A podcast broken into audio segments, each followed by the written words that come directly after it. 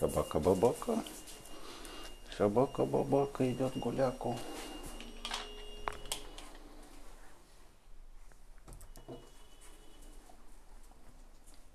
Сейчас, собака, погоди, я масочку надену.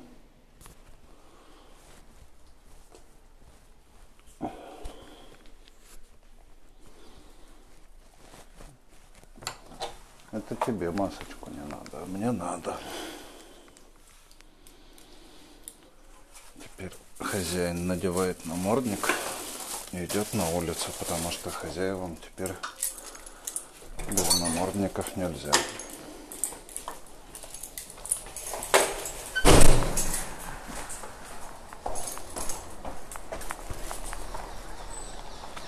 Ну что, привет что ли, дорогие подслушиватели.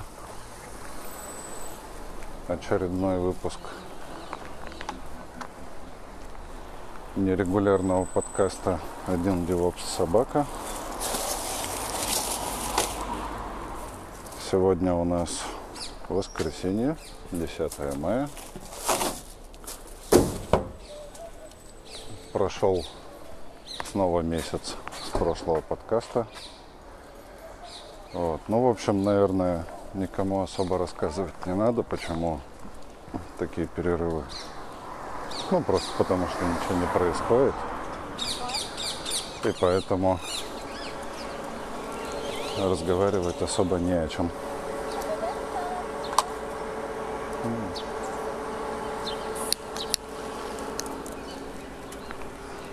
Вот.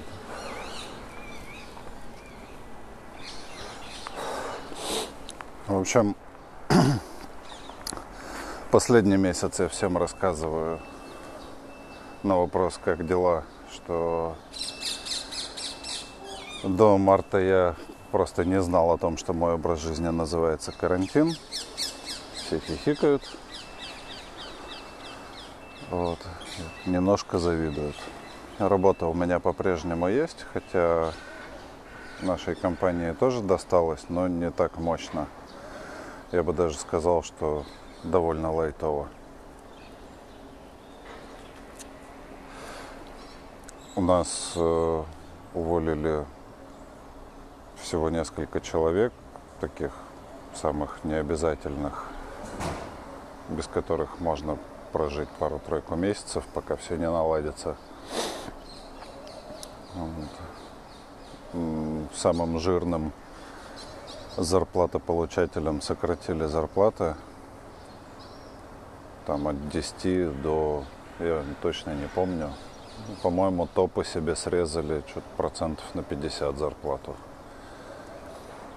Ну, топы они на то и топы. Больше всех получают, больше всех страдают. Если что не так. Вот. Ну, в общем и целом нормально. Жаловаться не на что. Моей недобывшей жены, у нее, например, все гораздо печальнее. Их 15 марта отправили в неоплачиваемый отпуск – И с тех пор как бы ничего не понятно. Тут вот буквально сейчас э, правительство собирается ну, типа разрешить снова э, открыть отельный бизнес, но так как э, воздушного сообщения с Израилем открывать не будут, наверное, еще где-то месяц, как минимум, то кого будут обслуживать отели, это прямо супер большой вопрос. И откроются ли они вообще. Вот. Я читал о том, что одна из крупнейших э, э, израильских чисто э, сетей отелей небольших, она просто сказала, типа, ну все, всем, всем пока, спасибо за рыбу и, и, и как бы и все, банкротство. Ну, потому что не смогли. Вот такие дела. После того, как э, правительство ослабило, чуть-чуть ослабило карантин в стране, то есть разрешили выходить не 100 метров вокруг дома, там, а типа 500 или даже чуть дальше гулять, Вот. При этом явно не разрешали ни парки, ни пляжи, ничего подобного. Народ, совершенно отдуревший и растерявший последние мозги, э, сидя дома в заперти, дружно решил, что какого хера я хочу на море, я хочу в парк, я хочу шашлыки, я хочу в гости. И началась полная просто вакханалия. То есть все высыпались из дома, из дома, все ходят, все гуляют. Social distance не, не слышали. Вот. Ну, полный ахтунг, короче. Я ожидаю недели через две снова строжайший карантин. Потому что подобное наплевательство на элементарную безопасность, оно не пройдет безнаказанным, к сожалению. Ну или к счастью, не знаю. Я всегда за естественный отбор. И каждый раз искренне радуюсь, когда имбецилы при всей безопасности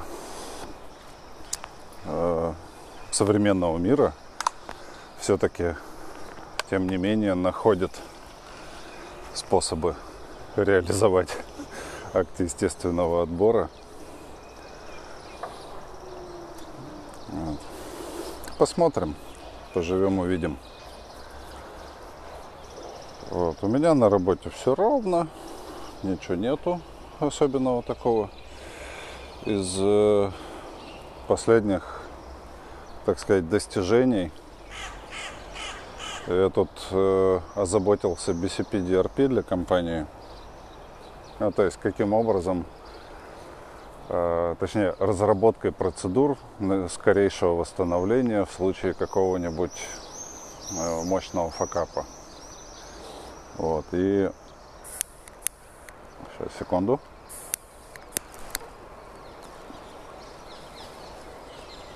Так, что-то я себе усы немножко подпалил.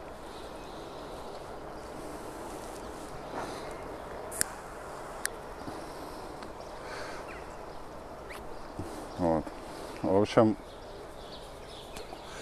мне нужно было разработать какую-то схему такую, которая позволит э, легко, быстро, автоматизированно забирать э, бэкапы из облака, разворачивать их на новом сервере и запускать, э, собственно, упавший инстанс автоматически. Вот. Началось все с Redmine. Я подумал, что Redmine это будет самая простая вообще система. Ничего подобного. Redmine оказался крепким орешком. Просто так не сдается. Вот, то есть нельзя просто взять, например, восстановить базу Redmine на новом сервере базы данных, запустить э, Redmine и типа все заработает. Хер там плавал. Все гораздо смешнее. Нужно Э, для каждого, каждого, вот для каждой прилады, которая прикручена к Redmine, нужно запустить э, Rake Task рубевый, вот, чтобы Redmine был в курсе, что, точнее, как там как устроено. Вот ты кладешь плагин в папку с плагинами, и Redmine знает, что у него теперь есть такой плагин. Но плагин этот не будет работать до тех пор, пока ты не запустишь RakeTask, который где-то там в недрах Redmine этот плагин как-то правильно пропишет. Вот. Какие-то изменения в Redmine файлы внесет. Без этого ничего работать не будет. В общем, довольно долго я парился с этим, э, с этой херней. Вот. И еще очень прилично времени потратил на разработку схемы, каким же образом э, доставать бэкапы. Ну, то есть какой-то универсальный способ, как доставать бэкапы из облака и подкладывать их под э, восстанавливаемый сервис. В конечном счете я остановился на кастомном контейнере, в котором э, установлены Google Cloud, AWS CLI, прочие всякие инструменты. То есть, короче, такой контейнер, все в одном, он получился довольно тяжелый, но с этим ничего не поделать. Потому что все эти инструменты нужны. Вот, благо их не очень много. Вот, и каждый этот инструмент его нужно сконфигурировать так, чтобы он э, просто из shell скрипта уже всасывал креденшалы все, был авторизованный и все такое прочее. В общем, теперь зато у меня есть универсальный ключ. Вот. Я решил эту систему, э, проблему таким образом, что вот у меня есть этот универсальный контейнер, потом я запускаю, когда вот, ну, возникает нужда э, запустить какое-то восстановление, то в процедуре восстановления собирается новый контейнер на основе вот этого моего универсального.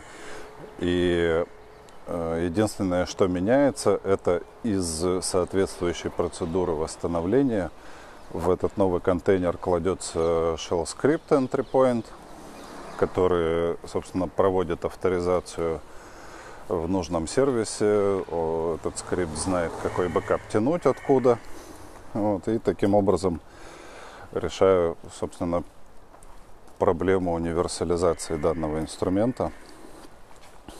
Вот. Зато все работает теперь. Вот. Я прямо супер доволен этим решением. Вот.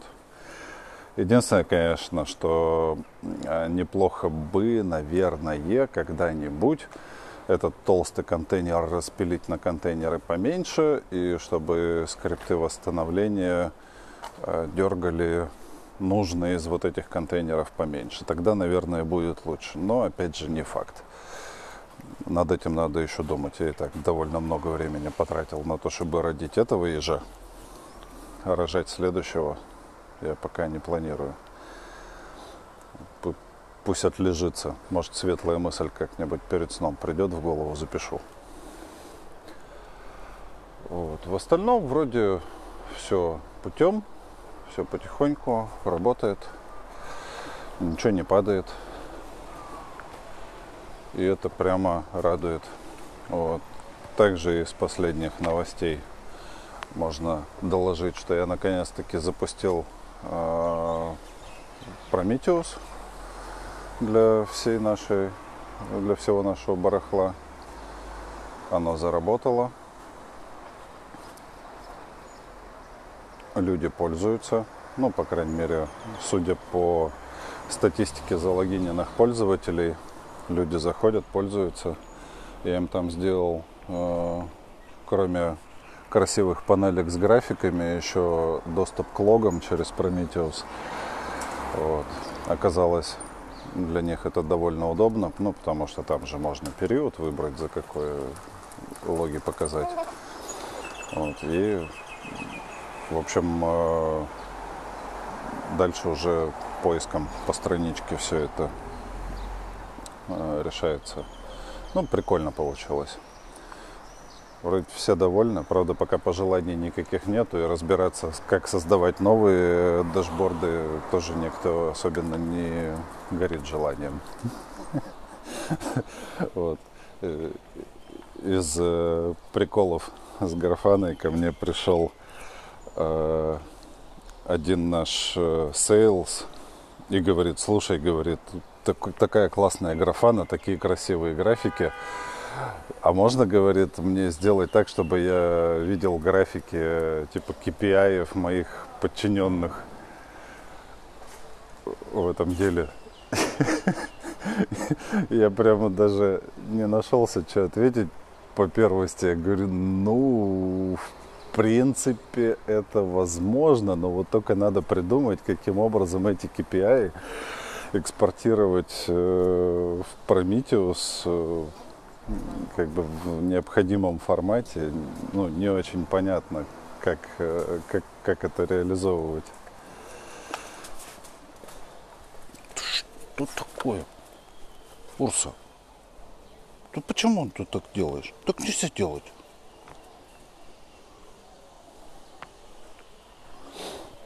Тут проходил мимо нас какой-то, даже не знаю, похож на щенка-самоеда, пораженного какими-то страшными болячками. Он настолько худой, что через самоедовский пышный, ну, в его случае, конечно, весьма не пышные, но тем не менее довольно длинноволосый мех, кости все видны, бедра, ребра, ужас. Вообще несчастная собака.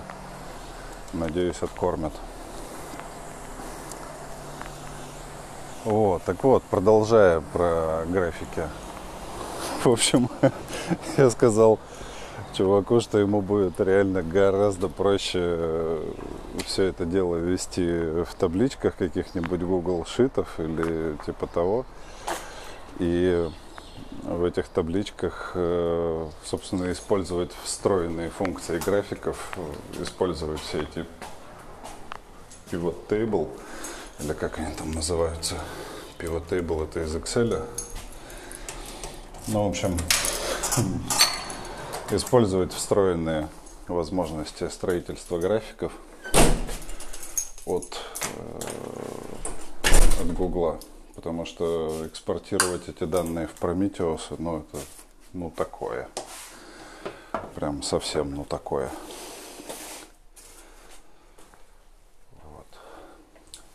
Что еще? Сейчас я прервусь ненадолго. Потом продолжу. Так, ну что, короткий трехчасовой перерыв закончился. Пишемся дальше. Я тут на меднию заинтересовался, чем же отличаются э, сертифицированные маленькие самолеты от экспериментальных. И выяснилось, забавнейшая вещь. Оказывается, практически ничем, кроме того, что на экспериментальных самолетах нельзя зарабатывать на госзаказах. Типа госзаказы должны выполняться только на сертифицированном оборудовании. Вот. А обычные, ради бога, полеты сколько влезет. Вот. И по статистике экспериментальные самолеты всего там на какие-то считанные проценты чаще попадают в инциденты. И то чаще это не потому, что э, самолеты ломаются, а потому что э, люди дурака валяют на них, то есть строят всякие пилотажные самолеты. Подавляющее большинство пилотажных самолетов э, не идут по категории экспериментальных, вот, а пилотаж это всегда повышенные риски. Я имею в виду всякая акробатика воздушная. Вот. И, в общем, есть э, очень клевая такая компания. Называется Vans. Вот. И у них есть самолетики РВ-1, 2, 3, 4 и так до, по-моему, 14 -го. Ну, там с 10 по 14 это прямо новенькие достаточно самолеты. Вот. А Предыдущие модели, они уже есть довольно старые. Ну, в смысле старые, они давно выпускаются уже, как бы все они, все детские болячки у них уже найдены, все уже вылечены, и все там клево. А, так вот, собственно, с этими самолетами, с ними такой очень э, интересный вообще замес. То есть, если брать, например, какой-нибудь, э, не знаю, там, Beechcraft Bonanza, например, э, то если брать э, даже четырехместную Bonanza, вот, то она оборудована, как правило, лайкомингом на 220, по-моему, кобыл. Вот. И едет она не то чтобы быстро, там, типа, ну, 250-270 километров в час максимум она умеет. А вот эти вот эрвишки, Они 340 тащат вообще просто так изи. Потому что они типа новенькие, используются э, современная инженерия по расчету аэродинамики. Они просто лучше себя ведут в воздухе. У ирвишек у них есть такая особенность, э, у них очень короткие крылья, но при этом довольно широкие. Ну, Как широкие? Ну, короче говоря, если длина крыла измеряется от корпуса до конца, то ширина это вот сколько ее там вдоль корпуса этого крыла. Так вот, э, собственно, у ирвишек крылья коротенькие, но широкие. Из-за этого сопротивление воздуха фронтальное меньше. Вот. И шпарят они быстрее, при том, что они оборудуются там где-то 180 лошадиных сил. Самый начальный этот лайкоминг 4, 4 на 4 горшка. Вот. А если хочется сэкономить, то можно не лайкоминг ставить, а автомобильный Subaru. Есть э, эти самые, сейчас вспомню, недавно же читал. Ну, короче говоря, двигатели Subaru, которые там типа э, 3,5 литра, они как бы очень хорошо себя показали в экспериментальной авиации. Они совершенно спокойно держат многие-многие часы постоянные нагрузки на 4000 оборотов, ну и там через редуктор подается на винт. В общем, никаких проблем нету. Можно летать на автомобильном бензине, можно доработать э, систему, топливную систему двигателя, летать на авиационном, никаких проблем. Вот. И чтобы было понятно, э, субаровский движок стоит где-то примерно в 5 раз дешевле, чем сертифицированный авиационный лайкоминг. С автомобильных движков с них просто их дефорсируют. Ну, то есть, если там обычный 3,5 литра движок, из него там как бы в легкую можно и 300 кобыл снять, то с э, дефорсированного движка там получается, ну, собственно, те же самые там 180-200. Вот. Из-за этого, собственно, ресурс у движка получается очень большой. И никаких проблем использовать этот двигатель в авиации, в общем-то, нету. Вот. И вот эти рвишки, они прямо такие они симпатичные, такие они гладенькие.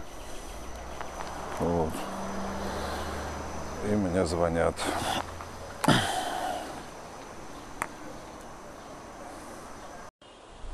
В общем, звонил мне один из наших э, менеджеров, который не смог справиться с Гуглом. В смысле, ему нужно э, настроить себе Google аккаунт в Outlook. И плюс к этому он хочет э, э, Google Доки, точнее Google Drive к себе на компьютер в виде папочки. Вот, со всем этим он не справился.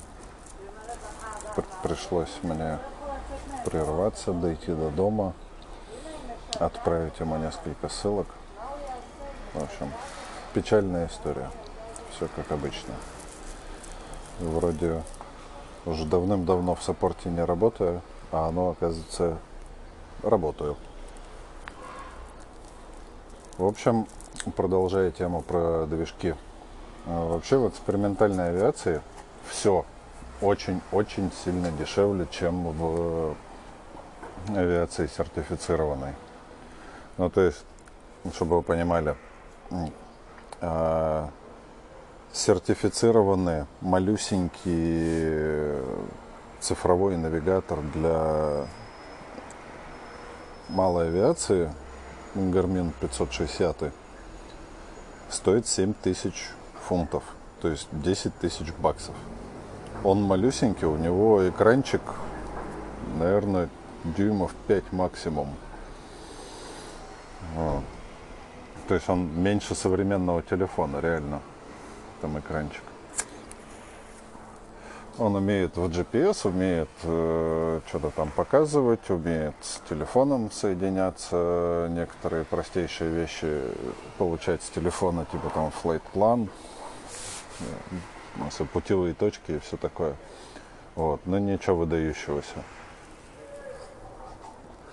Большие же экраны, которые вот на всяких модных так называемых глаз-кокпитах, которые там дюймов, наверное, по 12.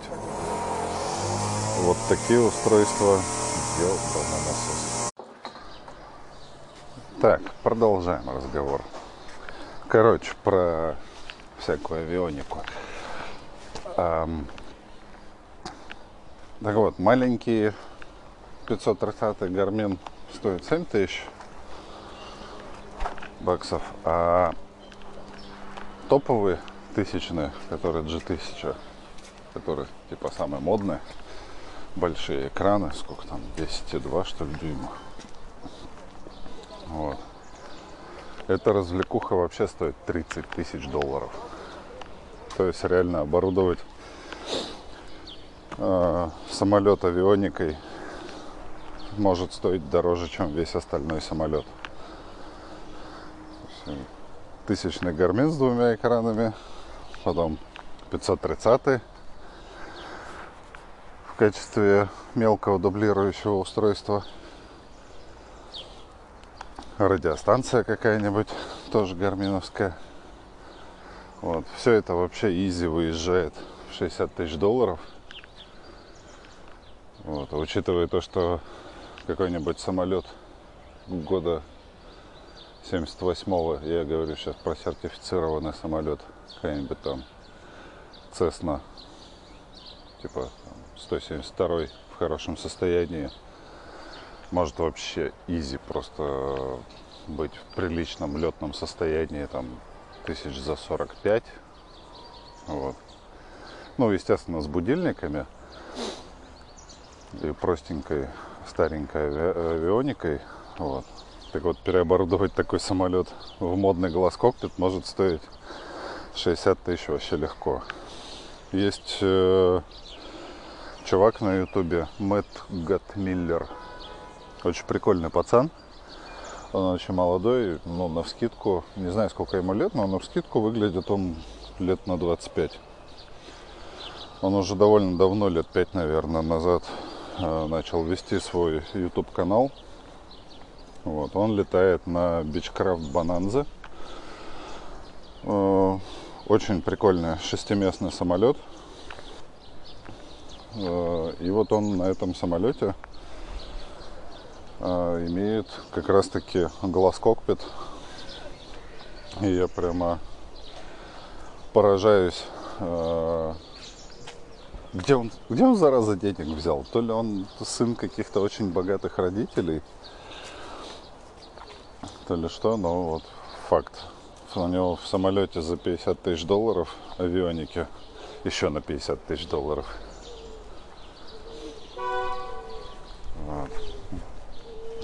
И, э, собственно, тут мы возвращаемся к тому, что вот я хочу на ардуинках и всяких э, прицепляемых к Arduino датчиках сделать э, собственную цифровую авионику. Вот, если когда-нибудь получится, куплю себе какой-нибудь RV10, RV12. Вот, и напичкаю его ардуинками. Посмотрим, как пойдет, если получится. Вот. Также я выяснил, что совершенно безнадежная история для меня э, пытаться выучиться на пилота в Израиле. В Израиле эта история стоит, во-первых, где-то 60 тысяч шекелей, это где-то 27 тысяч долларов. Вот. Причем это э, как бы базовая стоимость безо всяких, без ступников, без накладных расходов. То есть, типа, это самый минимум 25 тысяч долларов. В Канаде самые дорогие курсы стоят, по-моему, то, что я видел, 14 тысяч. Причем канадских долларов. Без налогов, правда. Так что можно считать, что американских. Вот. А Чехии, например, есть авиашкола, буквально вчера нагуглил. Там у них базовая стоимость курса 6 тысяч долларов, плюс э, accommodation 420 долларов в месяц. Если так посмотреть, э, там 6 тысяч на э, сами занятия, плюс тысяча на проживание, плюс, ну, пусть будет еще тысяча в месяц на жилье. Итого э, 6, 7, 9, ну, где-то за 9 тысяч долларов можно выучиться в, в, в Праге на VPL. Вот. Можно еще поехать в Украину. В Украине э, там есть э, тот самый э, Евгений Васильев. Э, у, у него там э, есть подвески на авиашколу. И к ним приезжает американский экзаменатор. То есть он не, не каждый раз приезжает, его там от случая к случаю приглашают, он прилетает и экзаменует новый выпуск из авиашкол. Вот, и как бы люди получают американское пилотское свидетельство. Вот, так что варианты, в общем, есть. В Украине э, с одной стороны хорошо, что преподавание на русском языке, с другой стороны это может быть прям проблемой, потому что, ну, все-таки летать э, я, например, в русскоязычном пространстве не планирую, поэтому, вероятно, лучше всего учиться сразу по-английски. Вот, такие дела. Ну, на этом, наверное, уже можно заканчивать. Все, что хотел, рассказал. Вроде ничего нового за эти два дня, что я писал несчастный 40-минутный подкаст, не случилось. Так что можно, можно заканчивать. Ладно, все, давайте. Пока.